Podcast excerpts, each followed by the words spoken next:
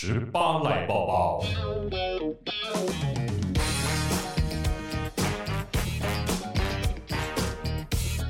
耶，十八来抱抱。耶！今天跟大家介绍第一个要抱抱的消息。报什么？我们要当对手了。当对手？当什么对手？你说说。我们要对打。贤莹的电台时段什么时候？每周一到周五晚上的七点到十点钟，在好事九八九陪你一起听音乐的好朋友。十月每周三晚上九点，麻烦大家来 KK Now 看我的直播。哎呦，对对怎么样？现在是可以拿钱砸你了，是不是？可以，一直都可以啊。我们很好砸，嚣张。对，其实 KK Now 蛮有心的哎，他们。在邀请了一些 podcaster，然后啊，十月这四周哦，uh, 我都可以在 KK Now 上面跟大家聊聊天，然后我们会聊一些幕后的故事，而且我跟你讲，有一个很棒的事情，我可以跟你做一样的事啊？什么事？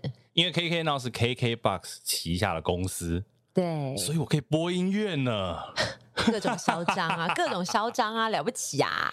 我在电台可以播音乐啊，我们本来 podcast 不行，直播不行，现在有 KKBOX 可以让我播音乐。其实我觉得会让呃 podcast 的节目会更丰富，因为音乐的确是在访谈过程或者是聊天过程当中很重要的一个环节。所以十月每个礼拜三的晚上七点到九点听贤玲，九点到十点麻烦你到 KK Now 来看我的直播，或是你两个同时放着也没关系。那你们会保存下来吗？好像不会耶。哦，他就是直播 live 过了就过了，对，跟电台一样。可能我要自己手机录影吧，所以是有影像的。对，有影像的。我会做一个小小的你放在旁边。过分。说贤龄这样对不对？然后让他点点头。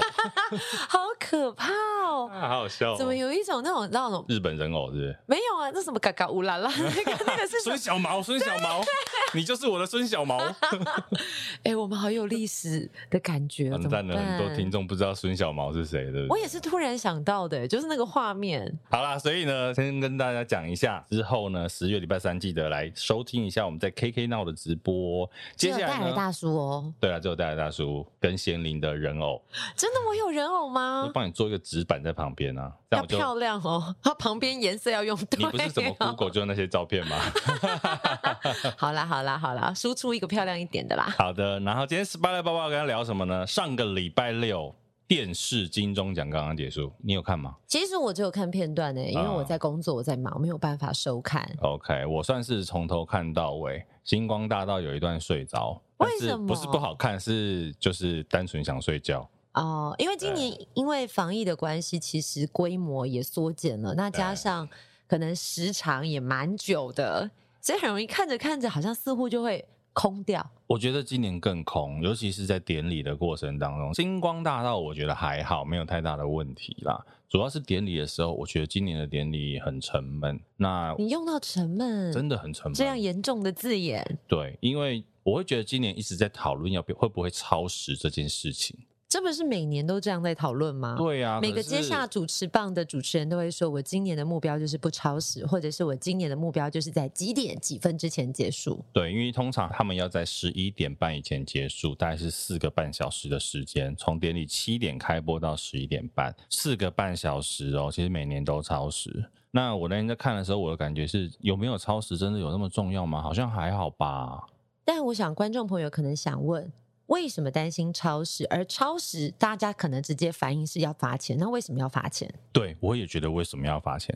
文化部的说法可能是会觉得说观众会觉得太久啊，或者怎么样超时，所以超时要罚钱。可是我今年的最大感受就是，为了不超时不被罚钱啊，好像什么节目都没有了，设计都没有了。今年的表演就是一个开场的陈明章老师的演唱，嗯，中间有一个脱口秀。然后再来就是动力火车的演唱，嗯，就没有嘞，好像稍显薄弱了一些。对啊，蛮薄弱的。然后其实我觉得其中有一段，因为龙哥龙少华刚刚过世嘛，嗯，照理讲以他在台湾电视圈的资历来讲，其实应该是可以好好被做一段很完整的内容的啊。这个东西我觉得可能会有很多的层面问题，因为。当然，这样子的指标人物他的离世，大家会觉得很难过。可是我记得，呃，金钟或者是金曲在每年这样子的桥段，其实他们就像是一个追思，然后谢谢这些艺人朋友在过去的付出，或者是幕后的工作人员。其实他没有办法，因为某个人知名度比较高，或者是因为他的时间距离是刚发生的，所以拉长那个描述时间。我猜想啦，但是我要吐槽你，怎么了？虽然我不太想这样比较啦，可是去年小鬼黄鸿升走的时候，金钟就做了一段。哎，对，所以其实这个是我会觉得，当然我们不是说要拿过世的人来比较啦，我也不想要这么做，只是相比之下呢，就会觉得说，回想到去年、今年好像稍显薄弱了一点。嗯。那我的感觉就是说，因为为了不超时，因为超时会被罚钱，所以节目都被简单化了，都被省略了。可是重点问题是哦，你看我们已经讲的这么简单了，它还是超时了欸。因为奖项太多了，而且加上你没有办法控制，或者是所有的得奖人好不容易可以上台，他当然要好好的感谢。他如果为了不超时，然后把所有的感谢变成真的就在九十秒内囫囵吞枣的讲完，其实你也会觉得很遗憾啊。对啊，其实我帮大家算一下，真的你要把这些奖项颁完啊，怎么样都会超时。你什么都不做都超时了。反过来讲，就是你想要看的是一个不超时，但从头到尾很无聊的典礼。很沉闷的典礼，嗯，还是说我们可以超时一点？可是我有感动。其实我比较不能够理解的是，为什么一定要在晚上七点钟开？哎，有人讲过这件事情哦。因为你像跨年六点开始嘛，对不对？跨年都可以过十二点，为什么颁奖典礼不行？对啊，我不知道。我觉得这个可能是一种陈科。陈科，嗯，我用了一个好难的词哦，陈科呢？旧的规则依循下来，现在是要说文解字，是不是？噔噔噔噔噔噔噔噔噔噔噔。我跟你一起哼出那个旋律，我就知道我们有年代了。天哪！对啊，我觉得其实这件事情是，其实超时这件事情真的像贤玲说的，每年都在讲啊。那你为什么不想一下，说到底怎么改善，或者是比如说提早开始是一种方式？也有人建议说，还是你把戏剧类跟节目类把它分开，应该这样讲啦。如果你不在乎时间很长，只是你不要不想要到十一点呃十二点才结束的话，你真的可以，比如说五点就开始，六点就开始。当然有一个考量就是电视台电视台收视率的关系，他可能觉得我五点开始没有收视率，我不好卖广告，也有一个可能是这样子。可是，即便是五点开始，五点开始应该也是红毯啊。它等于还是一个小时的红毯，然后六点开始。其实往前捅一个小时，应该就不太容易超过。如果你如果你红毯往前就是四点啦，红毯两个小时哎、欸。啊，今有两个小时吗？对，我每次红毯五点就开始了。我每次都只可能就是你知道六点才开始，才发现是红毯。还是其实可以取消红毯呢？这个东西哎、欸，很微妙、欸。其实我跟你讲，今年的红毯有一个很大的重点，就是不是每一组走红毯的，甚至是艺人哦，不能携家带卷了。不是不是不是，嗯，不是每一组都有受访。其实每一年都是这样，而且很残酷的是，必须要说还是有收视的考量，每次都是访问可能比较大奖项的入围者，或者是比较知名的人士。其实我觉得这是一个很残酷的事情。其实我可以接受，我可以理解，就是幕后人不被访问。就是这件事情，我觉得 OK 没有问题，因为第一，大家真的也不认识他们，然后第二是他们上去，你也不知道主持人跟他们聊什么，其实有点尬。但是我平心而论，我觉得要不要接受访问，应该把权力交给入围者。如果我觉得这是我人生难得的一刻，你难道不能访问我一下吗？为什么我一定要有名气，你才愿意访问我呢？如果你这个典礼本来就是要奖励这些优秀的工作者，其实也对哈。是不是？是你们这些人都只看到明星红的人，没有我们自己幕后的英雄也很重要。我有幕后身份，所以我不怕得罪人。应该这样讲的，就是说我可以理解。当然，如果幕后的人可以上去讲，我觉得很好。但是不访这件事情是我可以理解，然后可以接受。对，对，我觉得红毯如果愿意开放成，如果我本来就羞于对谈、羞于被访问的人，我可以。只要秀红毯走过去就好，我不接受访问。可是如果我觉得我真的有很多想讲的话，主持人其实你问问名字、入围的奖项，嗯、或者是你现在的心情，我觉得那是一个礼貌、欸。哎。也是啦，不过这个当然我们必须这样说啦，在一个典礼的制作上，它有很多要考量的面向，有很多环节要。对，比如说制作单位的角度、红毯主持人的角度、入围者的角度、观众的角度，太多角度了，所以我觉得它也没有没有一个正确答案。嗯，就是你要从什么角度去看它，其实老实讲有时候会很为难。超级为难。对啊，电视台搞不好我为了收视率，我就是不想看到幕后人在那边走红毯啊，说不定这也是我睡着的原因。真的是很为难的一件事情，所以其实老蒋，我在看完典礼之后，我也不会去想说怪制作单位觉得他们节目设计的少，因为我觉得他的。嗯它有很多的难处，对它的难处，它的负担，这个时间上的原罪，奖项这么多，等等等等等等，所以我觉得回归到后面就是说，超时要罚钱这件事情是我觉得，但真的有罚吗？应该是有吧，因为我我每次都在想，呃，主办单位都会说啊，超时多久要罚多少钱，不管是哪一个奖项，但最后真的有需要罚钱吗？还是只是？它只是一个说法，我等下帮你查一下那个文化部的户头。哎、欸，我真的，因为我真的不知道。那我现在来问你一个很深的问题，多深呢？你有看到 前阵呃前一两天吧，有人发文说，在颁奖典礼最后一刻，只看到马世芳先生还坐在观众席，有的其他人。似乎都先行离席了，嗯，你怎么看这一块？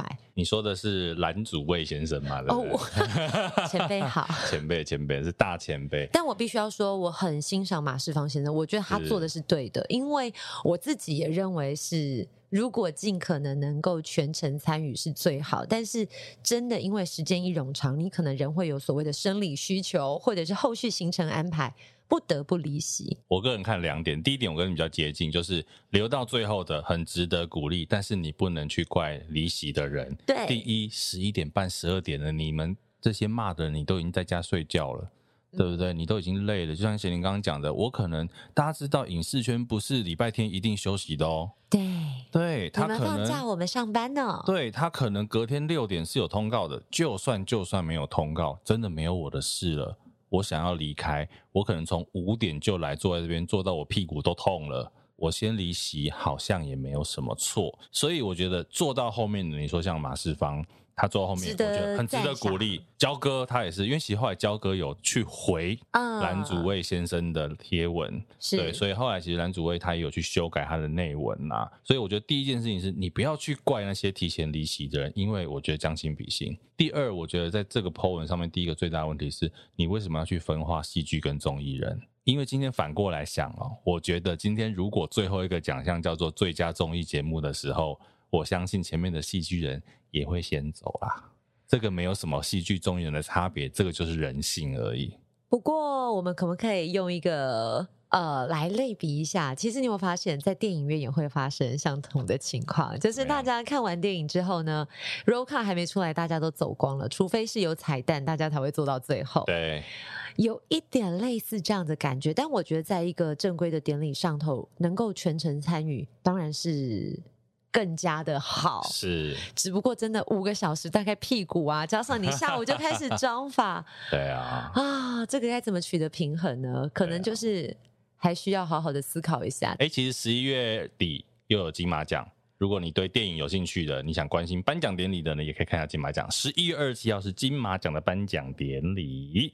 那今天的 Spotlight 报报就到这边，那一样啦，我们的 Podcast 平台记得订阅关注。而且还有一个很重要的哦，嗯、其实我们的 First Story 啊，我们的 Hosting 的后台，它是有小额赞助的功能哦。哦，所以如果你想要来当我们的小股东也好，小干爹也好。对，五十块、一百块，怎么样？在笑什么？不是，也就是说你讲的很，就是可以当我们的小干爹也好，或者是小干妈也好。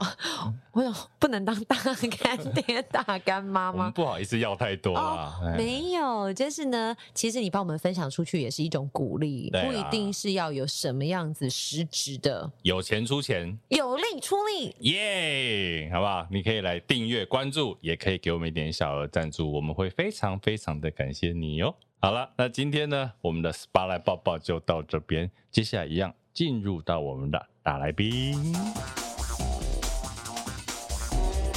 刚刚说你小时候上过广播课，你可以先讲这一段。其实我也是念广电毕业的啊，啊，台艺大，台艺大，台艺大广电，台艺大广电出好多人哦。嗯，是啊。啊，后来呢？你说你有学过广播？那就广播电视嘛。盘带时代，对对嘛？哦，你这样笑我以为我讲错了，知已经知道我的年代是有多久远？不会啦，我也我也用过盘带，在学校的时候，以前那个大盘带，然后你要挂上去，然后断掉，你还要拿那个把它粘粘粘接起来，这样。自己有经过这个年代吗？我不是本不算是完全的本科系，我念广告，嗯、但是有在摸器材。那我那个线剪大概摸完一个月，那个机器就被学校报废了，因为根本动不太了，也没有人会用。线性剪接，你你讲的是在后一代的东西哦、喔。嗯，我们刚刚讲那个盘带应该是更老一圈，对不对？我那时候 DV 带已经是尾声了。哈，DV 带是尾声，我们那时候 DV 带才刚出来，觉得用 DV 很抓哎、欸。是，DV 带是我大学快要毕业的那一年出来的，马上年龄就出来了。好了，先跟大家介绍一下，今天现场有两位很厉害的人士哦，他们这个分别是来自茶经的美术指导赖永坤，还有美术设计尤志怡。先跟大家问个好吧。啊，大家好，我是大家都叫我大坤，大坤哥。啊大家好，我是美术志宜。两位其实很厉害，我们先跟大家介绍一下。刚刚其实讲这一段就是先讲年龄的差距了哈。大坤哥应该跟我差不多，比我长一点点。你六字头吧？嗯、对，啊，我七字头。嗯，然后现场有一位质疑是八字头，年龄层算上比较有一点点差异。不过呢，大坤哥其实之前呢、啊，他是在电影、电视都常常在做美术。那正头六弄咖啡馆算是比较代表性的作品，也有入围过亚太影展啦，或者是像金马奖。质疑虽然八字头也是很厉害，你已经入围两次金钟奖嘞，对，对不对？幸运，幸运嘛！你坐在那边等的时候，不想说。我一定要得奖，没吧？这个年纪入围，那时候觉得就是可以跟这些前辈一起被选进来，得到人的认同，就已经是很大的机会了。大坤哥，你怎么看质疑这个？应该对你讲还是算后辈啦，年轻的小妹妹。不会啊，他是我老大啊？真的吗？为什么啊？我都要听他的啊。啊 他还不错啊，就是第一次认识他的时候，他其实还在学校念书哦。哦，对，这么前面啊？对。刚好就是公共电视的案子嘛，然后就介绍过来，然后就是算是实习生吧。就合作之后就觉得他这个就是一个呃很细心，OK，对，然后觉得不错不错，很厉害，嗯，对，这么厉害的人不应该来拍片哈，那 你没有帮他介绍其他工作吗？我就常常叫他就不要来拍片啊，就好好的。好好的，就是大学念完去做其他事情，这样。那大坤哥在你眼里呢？因为我觉得大坤哥看起来是一个很温文儒雅的人，很悠悠的、温温的这样。就跟他刚才开玩笑说我是老大，就是他的个性比较温和，然后他的接受度很高，然后接受度很高。对，就是你如果有有趣的 idea 跟他提，他不会完全以自己的意见为武断的那个标准。哦，真的哦，因为我以为就是很多美术啊，就是比较艺术家性格，你知道吗？呃，可能就我会坚持我自己觉得说这个是好看的。那你们两个之间会有这种问题吗？应该是说我们喜欢的东西差不多，就是方向，Okay. 大致上方向差不多，痛有合啊。对，不太会有说就我们想象落差很大种的东西。嗯、对，然后反而他会年轻人就会给我很多新的东西。其实很多民众啊，听到美术。都会想说，就是画画的。先帮我们介绍一下好了，美术这个工作到底在剧组或者是在影视的这个作品里面扮演什么样的角色？应该是讲说美术就是其实就已经包山包海了啦，嗯、就是你画面上能看到的东西。欸、我发现每个剧组的工作来都跟我说包山包海，场景组也说他们包山包海，制片也说他们包山包海。我说剧组到底怎么回事？每个人大家都包山包海，总是有没包到的。OK OK 好的，哦，懂了懂了懂了懂了，没包到就会有另外一组来包啊。是是是是是是，他、啊、如果每一组都没包到，就出包了。所以出包就是因为大家都包山包海，有没包到就出包。对，哦，原来这个名词新解啊。好了，继续讲一下美术这个工作、啊。其实就是你看到的东西嘛，就除了很直觉的视觉上看到哦，这个场景它是怎么样把它做出来的，然后道具还有可能观众看不到，但是事后你可以感觉到的，就是整个世界观的设定。所以其实应该讲小到一个道具，再往上你可能是这一场戏的场景，再来可能是一个城市，最后其实刚刚讲一个很关键的叫做这一部电影的世界观的设定。观众或者听众可以比较知道的，例如说，同样都是以纽约当做背景的超人系列的片子，嗯。啊，一个就是蝙蝠侠啊，另外一个就是蜘蛛人，他两个都一样都是以纽约为背景，对，但他做出来的世界观就是完全的不一样。质疑呢？你觉得美术这样的工作？哦，怎么办？我跟大坤的意见好像。就 是第一个就是，我觉得美术最大来讲，它就是视觉化，观众接收到第一个视觉化的，像讲世界观或是整个故事设定的第一件事情。嗯，对，还有氛围吧，就大家觉得好像都是导演或是其他工作人在决定这件事情，不管是导演、编剧或是比如摄影师怎么拍。是，但我觉得氛围这件事情是靠所有的部门。那某些程度上，在很前段的时候，也是美术来执行或是来实现这个大家的世界观。这样，我刚有个好奇，因为大坤哥算本科系，可是你刚刚说这个质疑你是广告，我相信你可能以前你可能会设计会画。但是你怎么把自己转换到一个影视美术的这样一个工作的角色啊？中间应该还是有蛮大的落差吧？我学的广告比较靠近 marketing 啊，广告行销类，对，我那跟设计又差更远哎。对，然后我们我是正大广告，我们的学风比较像，我是正大广电。对，就是我们的学风比较像是老师只告诉你大的跟这个体系的东西，那你实作类的，不管是平面绘图啊，动态。影像你其他喜欢的，你都要自己去学。嗯，对，所以一方面是机会，就是我自己可能喜欢会做一点平面，或是喜从小的兴趣喜欢建筑啊、空间啊、广义的设计题材。OK，对。那转换到这个的时候，刚开始当然还是有一些冲击，因为你学校跟学历，跟你如果本科出去，我就是去广告公司嘛，去代理商，对，去客户端做产品，去烧干呢，对，或者是说我去坐在大荧幕的这一边，那我现在要下去，我要去前面做拍摄工作，嗯，对，那也需要蛮多实物上的转换，就大家到底是怎么做出来的？因为我们以前只要做到我制定完这个策略，我想要怎么执行，对。这群人就会把它拍出来，但我现在要跳下去做拍出来这群人，而且是最细腻的部分啊。嗯，就是实物跟经验跟认知的那个转换，花了一点点时间。OK，两位拿到剧本的时候，第一件事是做什么？脑袋里面开始想相关的画面吗？想象他给你的感觉，还是怎么样？我拿到剧本的时候，其实我是会很快的把它翻过一次，嗯，对，然后看一下，就很快很快速，然后可能因为看习惯了，看很快，就会很快看到关键字、什么重点、什么特别道具、重要道具这样。你是不是主要看三角形写的东西？对，你主要看，因为大家知道脚本里面、剧本里面都是有三角形在介绍场景或现在动作是什么，然后那个有冒号的才会是演员的对白，所以美术就一直主要看那个三角形在写什么这样。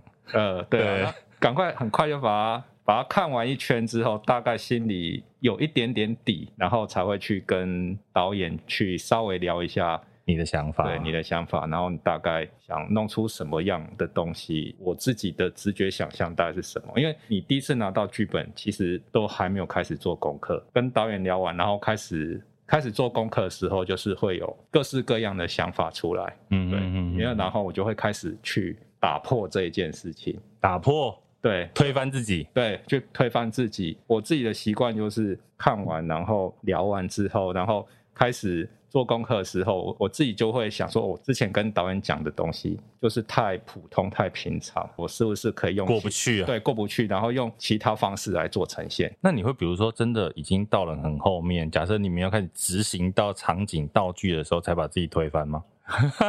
自己赏他几巴掌，有对不对？有，有时候会有。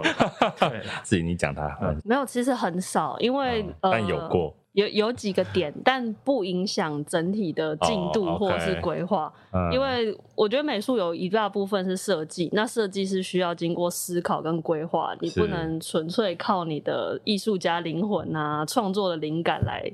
懂，所以一些小的变化是可以接受的，但如果你的大方向从前面制定下来，你到紧致下去的前一秒跟我说要做完全相反的东西，我觉得与其去执行完全相反的东西，不如先执行解决他这个想法的部分。解决提出问题的人，对对对，这样好像可能会快一点点。两个人谁比较龟毛？我我承认是我，是我。那。大公哥，你觉得你举一个龟毛的例子好了？你觉得自己龟毛的地方是哪里？我，其实还蛮多，但我其实 因为我自己的记忆其实没有很好。OK，对，但是还有很多。对，其实蛮多的啦，因为他就真的是非常的仔细去执行我给他的东西，就是可能我有时候。看完，然后随口讲一句哦，这个怎么样啊？怎么做啊？大概是什么状态啊？啊，他会把它记下来，然后我自己可能会忘记，我下次又又会跟他讲不一样的答案，然后我就会 我就会被他骂，说他你之前是讲的是这样，对对，长期记忆来讲，我的记忆力是比他比他好一点。你不要这样，我们都有年纪了，所以我们在讨论的东西，他讲过，我都会很认真记得，不管是要不要执行，我要这个东西我不要，或我们这次大方向想要做什么风格。想要用什么元素，什么东西不要用这件事情，我就会很严格的去遵守或者去规范整个美术设计上面的东西。但他有时候真的会忘记，嗯，或是他有新的想法，忘记上个想法，就会到现场问我说：“为什么有这个？做出来为什么变这样？为什么是有这个？或是为什么没有这个？”因为最近一部即将推出的作品是《茶经》，在这个过程当中，有你刚刚讲的这个状况吗？我觉得反而我觉得不太有，因为。就是这部片的流量，资讯流量太大了，反而说我就是大概一个很大方向，然后讲完之后，呃，细节就是都是自己去，他会去处理。其实《茶经》这部片是这个公视跟客家委员会他们一起合作推出的，其实它的背景是在一九四九年，然后是在新竹北埔，那时候台湾有一个很大的出口的茶商哈，在剧中叫做日光公司。那郭哥其实演的是这个日光公司的老板。叫做纪赏，那另外他的女儿就是连俞涵所演的这个张艺兴，讲的是那个时代一九四九年一个茶的出口上的这个公司的一个故事。那其实讲了很多是属于这个大时代里面的小人物，所以其实像这种年代戏，两位的角色就算非常的重要啊，因为其实美术不管从场景到道具，就是包括刚刚讲的世界观的设定，这些客家你们如何去考究当年一九四九年的时候？那个时候的茶经，它的背景、它的场景、它的美术世界观应该是怎么样？那个时候，因为我是比自己再稍微早一点点时间进组啊，就是开始进入状况的时候，其实就我们整个剧组就开始去蛮多茶厂，嗯，对，对，就是台湾的茶厂之旅，然后。就坐下来，然后喝茶。喝茶，对，然后那阵子应该睡得很差哦，喝太多茶，然后就喝茶，然后跟茶厂老板聊天，然后或者去看一下他们茶厂的状况。是，未必他会是刚刚好是那个年代，或者是我们想要，就是茶经其实他拍的是红茶，后面他是有绿茶的，不过他主要是红茶，因为他一开始主要的对手是立顿。呃，对对。慢慢的就是自己才会了解说，哦，原来做茶是怎么一回事。对，我常常就是接了一部片，然后我就会做这个事情，认识新的东西。对，例如说我们之前我也做过客台的酱原生的这部片，嗯，然后我自己就会酿酱油。哇，对，啊，你后来回家有酿酱油？没有，那个太麻烦。对，现在家里酱油都自己酿的，真的是厉害了。但不过可以知道说一些很赞的酱油啊，嗯，然后现在开始自己种茶嘛，呃。没有，因为 其实做茶还蛮累。不过我们的道具师他是可以自己做的啦，因为蛮多工就是制成上面，因为没有办法连贯，通常都是他自己补上去。对，所以他自己做是什么意思？就是自己制茶，嗯，就是可以去采茶，可能采茶请别人采，但是他自己可以做揉捻啊。然后去做杀青这些事情。你是说在过程当中你们有自己下去制茶，就是几个步骤哦？我以为那些茶叶就是会有专业的，比如说种茶的什么帮你们处理，或者是有这个茶厂的员工帮你们处理，没有，你们完全自己学自己做。就是还是有请顾问或老师来协助，对对对。但因为我们拍摄的顺序或是地理位置太多了，整个台湾跑。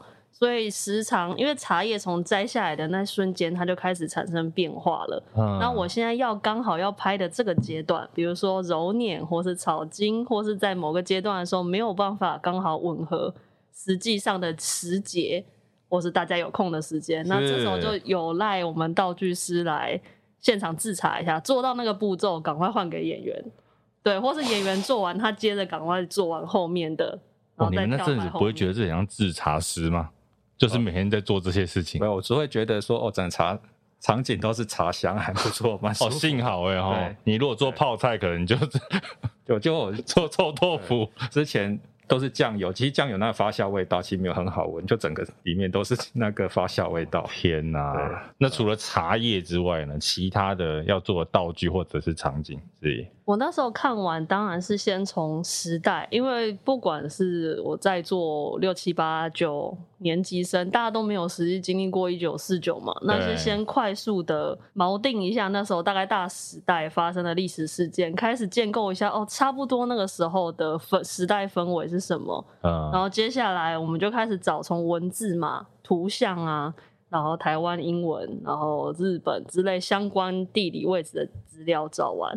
那会遇到一个问题是，那个时代的资料很多是没有颜色的哦，都还是黑白时代，对，或者是解析度不高。啊、那虽然台湾现在改拍黑白片啊，被导演杀掉了，对，对而且还有战乱啊，所以其实流失的资料蛮多都不见了。是，那你遇到那些黑白的照片怎么办？一个是台湾现在有人在做古写真上色，所以他提供了一种运算上面的参考值。就我们会大约是参考，然后文字资料其实有的有蛮详细的描述，是什么样的花纹，大概用什么材质的东西做成的。那最后是我去找了很多台湾那个时候的美术作品。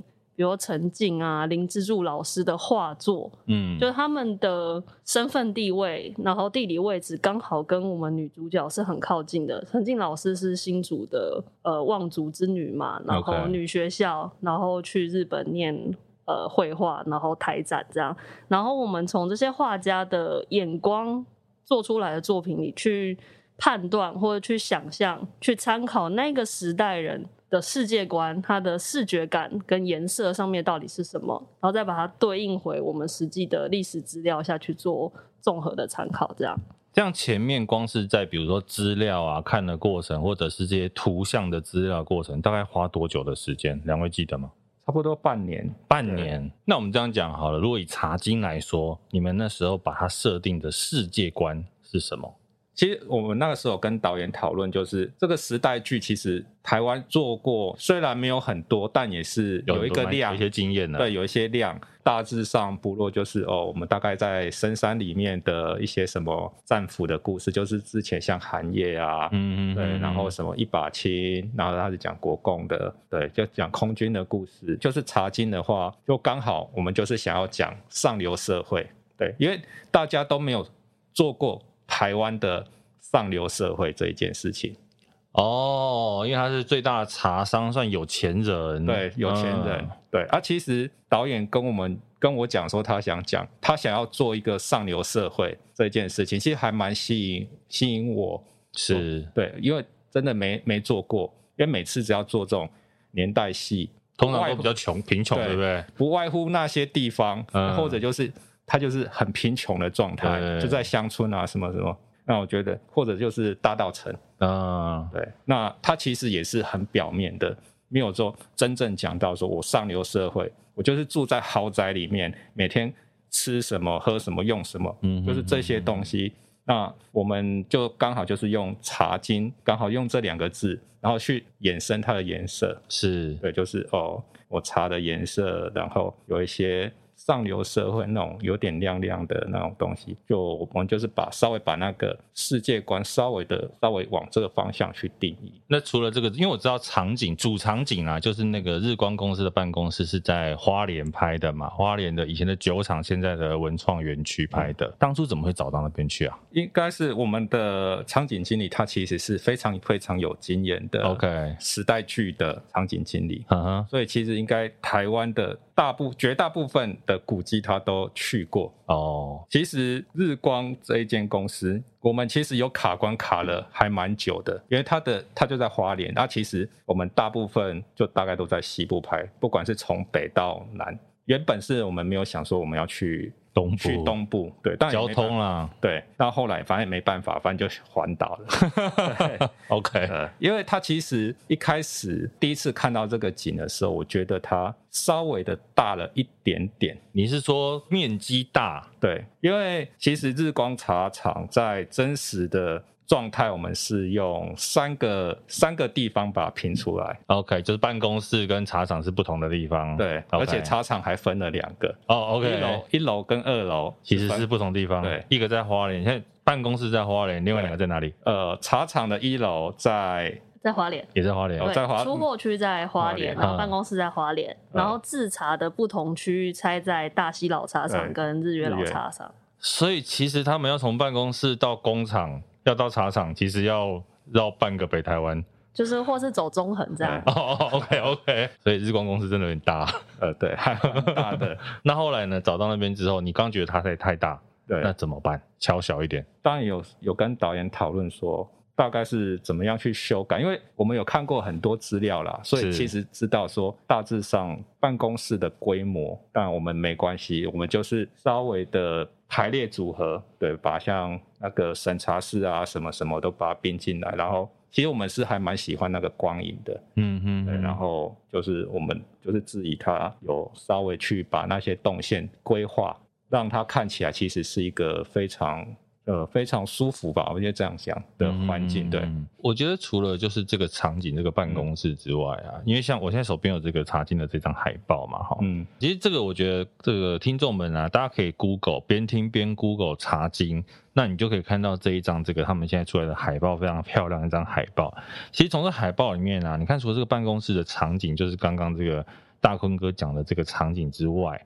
包括其实你看很多细节，这个墙面上面的这一些挂的东西啦，或者是每个人办公桌上面的，我觉得大家可能真的很多人没办法想象，就是其实这一些道具一个一个的陈设摆列，其实你们应该都花非常非常多的功夫在做这些事情哈。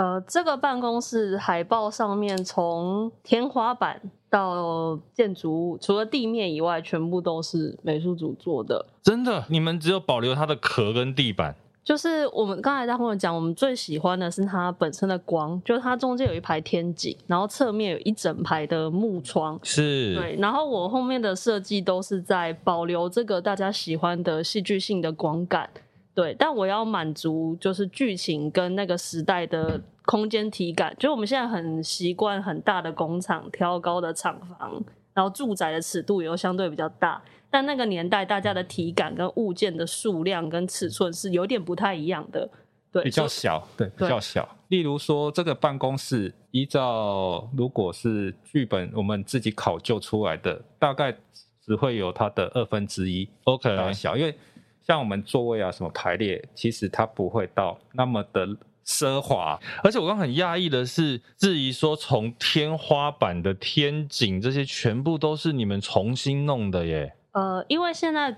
台湾的古迹平均大概就是两个方向，一个就是还没有没有被好好保留，没有被好好保存，或是待整修。嗯。那另外就是为了活化，常常已经改成文创园区，或是商场，或是呃局部整建的再利用。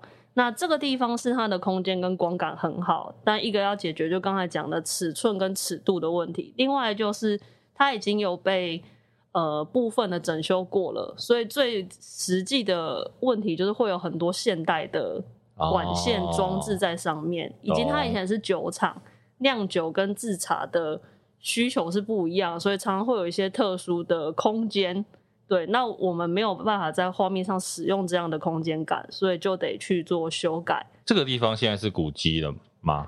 是吧？是，应该是历史建物了。嗯。对，那你们要给他做这么大的改变，应该很多限制哦。它限制还蛮大的。对，古迹你照理讲，你可能不能贴，不能破坏，不能什么的。嗯。那你们怎么去应付这一些挑战？那么多限制的话，呃，像像这个天花板的话，其实我可以就是还蛮自，就是那个自豪，应该是说工班摇摆。对，就是木工的领班，他们还蛮自豪，他们是用以前的工法。他其实他也，他没有下任何钉子在天花板上面。OK，他是像以前的日治时期的那种对，它接榫的。对，呃，他是交叉去把他用力学，然后他去把它这样，呃，重力往下压，它会把里面的支架这样撑起来，所以它就会把整个天花板把它给固定住。花莲文创他们其实都会呃三不时会过来看你们，不会给它弄坏这样。他们就还蛮保护他们的东西，是啦，合理理解啦。对，会过来看一下，过来看一下，就会去问说你们这个为什么会下钉子？对不对？都以为你们乱弄。对，那我们就说没有，嗯、我们有让他去看，就是还没有完工，然后它的整个。呃，后面木工的支架结构的状态到底是怎么样？你们这次除了这边还有用到其他的古迹吗？我们几乎都是古迹，对，几乎都是历史建物等级以上的。然后，如果用以前来讲，最高以前的分类法，国定一级古迹应该是红毛城。对对，就是大概这个 range 全部都使用了。嗯，但是你们都还是一一克服这一些。场景上的限制，对，因为这个事前沟通很重要，嗯，对，因为主要一个沟通嘛，然后沟通完之后，就是其实我们要进很多，就是要蛮常去跟他们接触，让他们可以去信任你，让他们知道说，哦，我们其实是还蛮在意他们的建筑物。各位听众，如果你之后有看《茶经》的话，真的除了男的帅、女的美、剧情好看之外，你也要看一下旁边的这一些细节，真的有很多精细的功在里面。除了刚刚讲的场景，桌上这一些呢，像这些小道具怎么生啊？办公桌上的东西，后面的框，我相信每一张，甚至里面秀什么样的照片、什么样的图，一定都是思考过的，对不对？呃，小道具的部分呢，就是我们的陈设组非常用心的去考究，不管我们找到的资料，或是我们两个规划出来大体的方向，然后这时候就开始了进行了全台湾的搜寻之旅。对，哎、欸，你们是不是常逛那个古物店？对，就是台湾，你看到某某市集啊，台北什么知识的啊，那打开大概就是找知识。对，对，就是我们要一个，当然就是从台湾的古物商啊、二手店啊、老件店先绕一圈，然后接下来一些特定的，可能就要往私人卖家.甚至收藏家。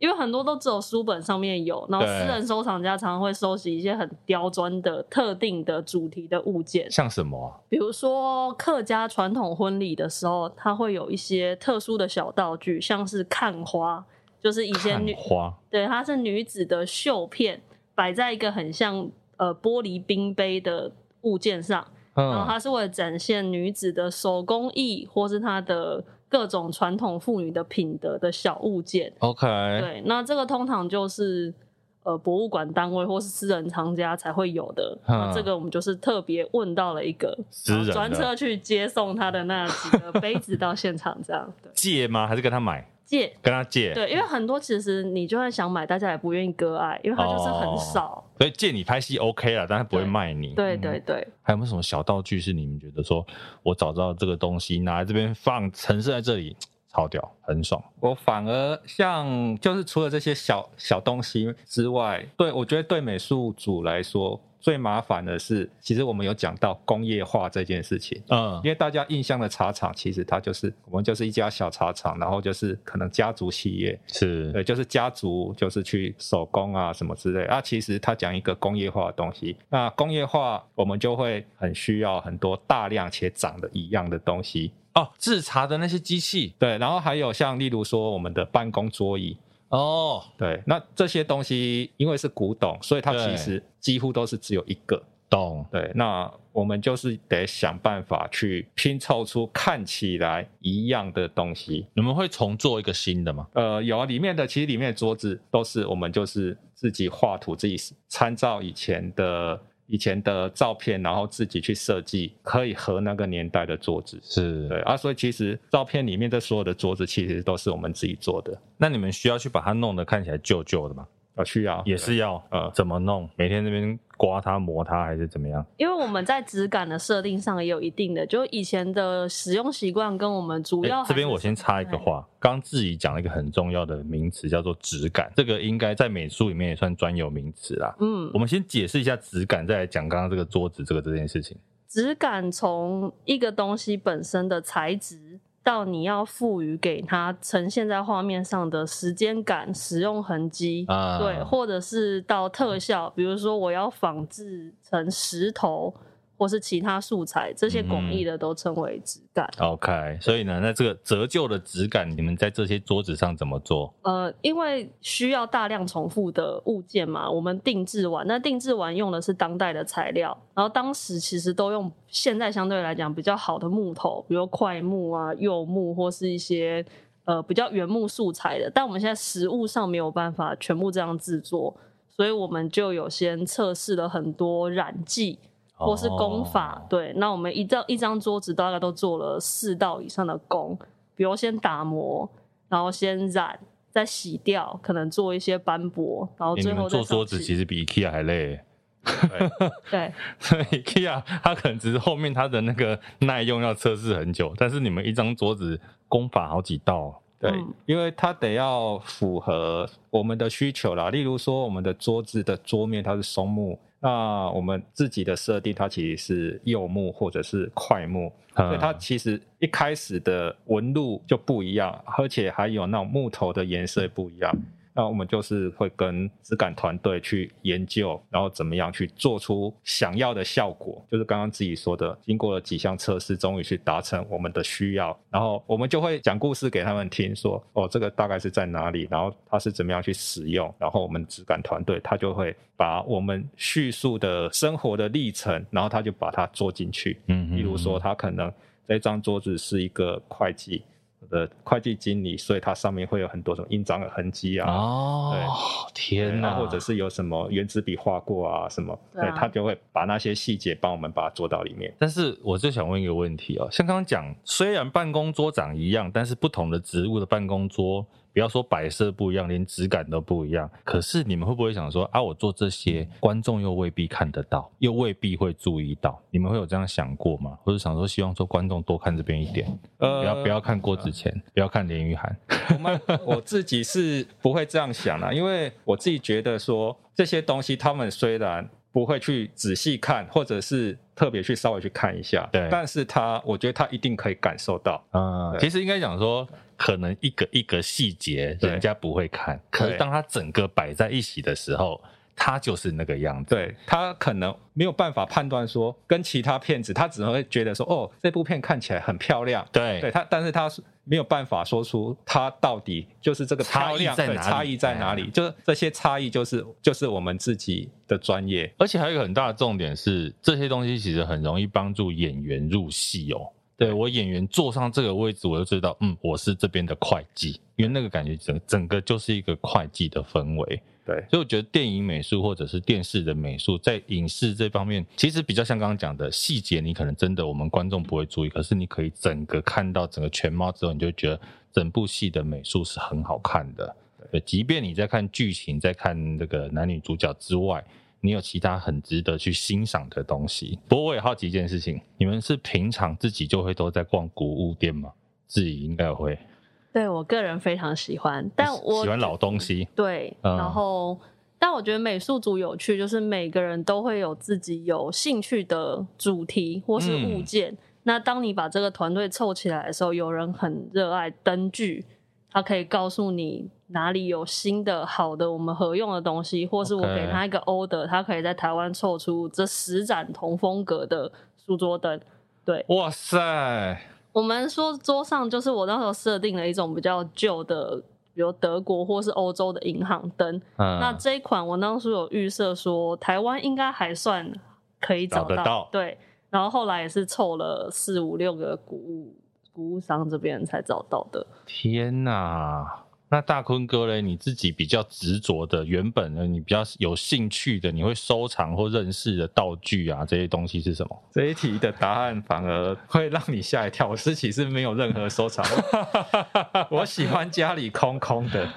家徒四壁的感觉吗？为什么？我，我常常说我家是工地风啊，因为我家我就是没有说很爱去收集，我是喜欢看呐、啊，但是我不会去把它收回家，因为我觉得要堆在家里觉得很讨厌。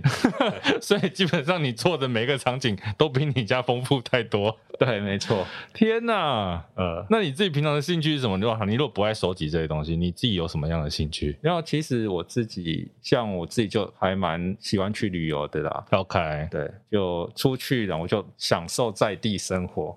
但你会，比如你出去玩呐、啊，你会特别看这些各个地方它的风格，比如场景或者是道具、小东西啦，一些物品的东西吗？你会特别注意这些吧？会啊，会啊。啊，你不会想说买回家纪念也好，以后可能用得到？不会，还是要用再去找就好。通常就是哦，需要这个就要去找就好了。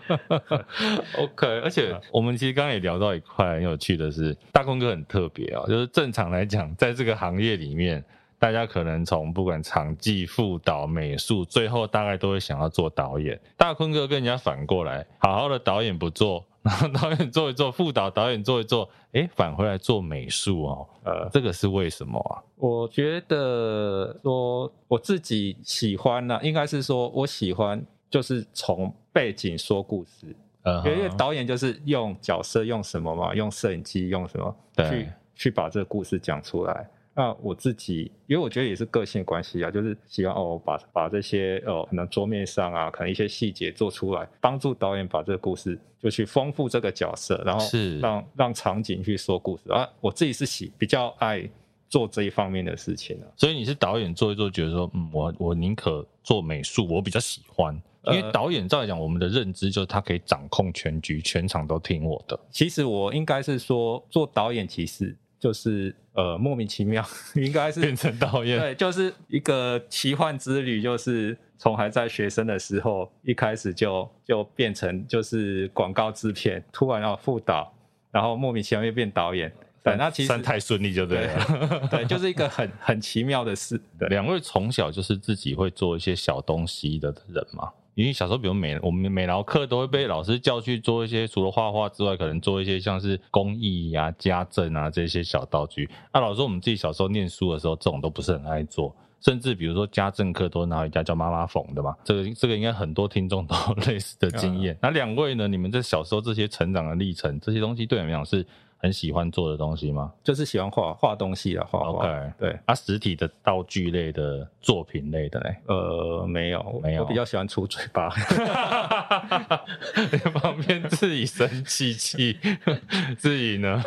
我自己是从小就有一点难相处，就是老师给的指定范围，那我就会去想说，如果他叫我做的东西在一个纸上面，是，那我纸上可不可以再做其他的？哦，他规定我用某一种笔、某一个眉材，就是要跳脱老师的框架。就是后来老师也习惯了，反正我回家之后会交出一个他分数可能高或是可以展览的作品，他也不管我上课。或是那个东西有没有百分之百符合规？哎、欸，你这听起来很像那个天才长大的过程呢、欸。没有，就是 我就只是难相处而已，不 是天才、就是。对啊，天才都是这样，就是他做他的事，然后老师会想说，好了，算了，我不要管他，然后就莫名其妙长大变天才了。没有哎、欸，我以前其实也没有想过会变成美术，这个比较像是兴趣，或是你其他学科念一念无聊的时候可以调剂的的部分，或者是说自己的兴趣。我以前就很从小就很喜欢看设计或什么之类的东西。但当时完全没有想过它会变成职业，或者是后来生活主要的部分。哦，因为你可能小时候也不知道有所谓电影或电视美术这件事情啊。我高中时候开始看大量的电影，但那时候纯粹就是好看，或是觉得有趣，嗯、但从来没有想过要走这一行，或是当做出这个东西的人。你说到刚刚讲的这个，我好奇哦，电影的美术跟电视的美术会差在哪里啊？因为这是这次的茶金算电视剧，那啊，像大坤哥你过去有个正头啦，这里是电影的，嗯、电影的美术跟电视的美术的思考方向会有什么不一样？我觉得就是第一个环境，嗯，对，就是你电影院跟家里，或者是不管，因为现在媒体越来越多，可能你在车上、公车上，对，我就是那种专注力，你对于你看的东西的专注力。还有接受力，对，第一个是这个，然后第二个是长度，因为电影顶多就两个小时或两个半，对，最多。那电视电视剧的话，它这样一拉长，一集一集落一小时，有时候十二集几集这样下来，那其实那小时数比电影多非常多。所以我自己去做电视跟电影的设计的时候，呃，像电视我就会做到这么的强烈。哦，然后我觉得就是你观众的忍受度啦，就是我电影我可能一部片它的风格大概是这样，那电视剧你如果一直给他这样这个很大很大的刺激，我觉得他可能会受不了，然后他可能就去做其他事情。所以我自己的习惯就是稍微去降低，就是让它柔和一点。相对起来，电视作品它的可能对比度或鲜艳度不会做的像是电视这么呃电影那么强烈。风格也是啊，就是风格也是未必是色彩。OK，所以其实我觉得有蛮多细节在里面的。大家未来在看这个电视或电影的时候，也是可以去思考看看中间的差别，你们看到什么？那最后我想问两位啊，因为一个是六年级，一个八年级，如果啦未来有其他的美术设计相关的人才想要走进影视美术这样的工作，你们会给什么样的建议？一个是不要放过任何。寻找机会或是经验的这个时刻，就是因为现在有一个断层，就是从大坤或是更早以前的前辈，然后中间历经了不管是产业的兴衰啊，或是观众收视习惯的消长等等。嗯，我们其实很多事情都跟以前的制作方法是断裂的。我其实不太清楚，有有时候不太清楚有些东西是怎么做出来的，或是以前是怎么做的。我觉得不要吝于去问，问到经验跟问到以前的做法。因为你得有个底，才能够做一些改变。那第二个是，我觉得所有的事情都是累积，就跟我之前前面讲的，就是我完全没有想过自己会做电影，也没有想过我设计的这些兴趣会变成我工作最大的来源。所以，不管你的兴趣跟影像、美术设计有没有关系，甚至是文学，甚至是理工，都会成为你后面这些的养分，因为你必须自己要有一定的厚度。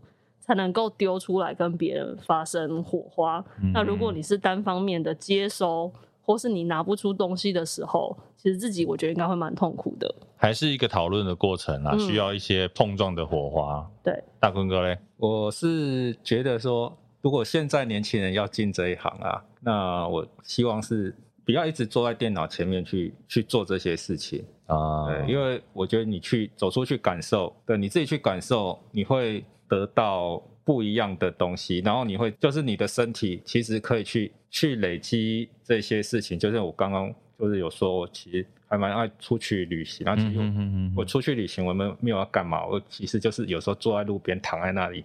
跟流浪汉一样，对啊，享受、啊、感受，就去感受一下那个环境。那你会比较，我觉得就是说，你有去感受这世界美好，你做出的东西才会好，对，才会美。嗯嗯，对，我觉得都是很好的建议啊。其实，因为这个呃这个工作啊来讲，我觉得很多的民众真的比较难理解在做什么。那经过其实这一集听了很多，其实包括虽然我自己算是广义传播界内的一一员呐，但是今天听到一些这个。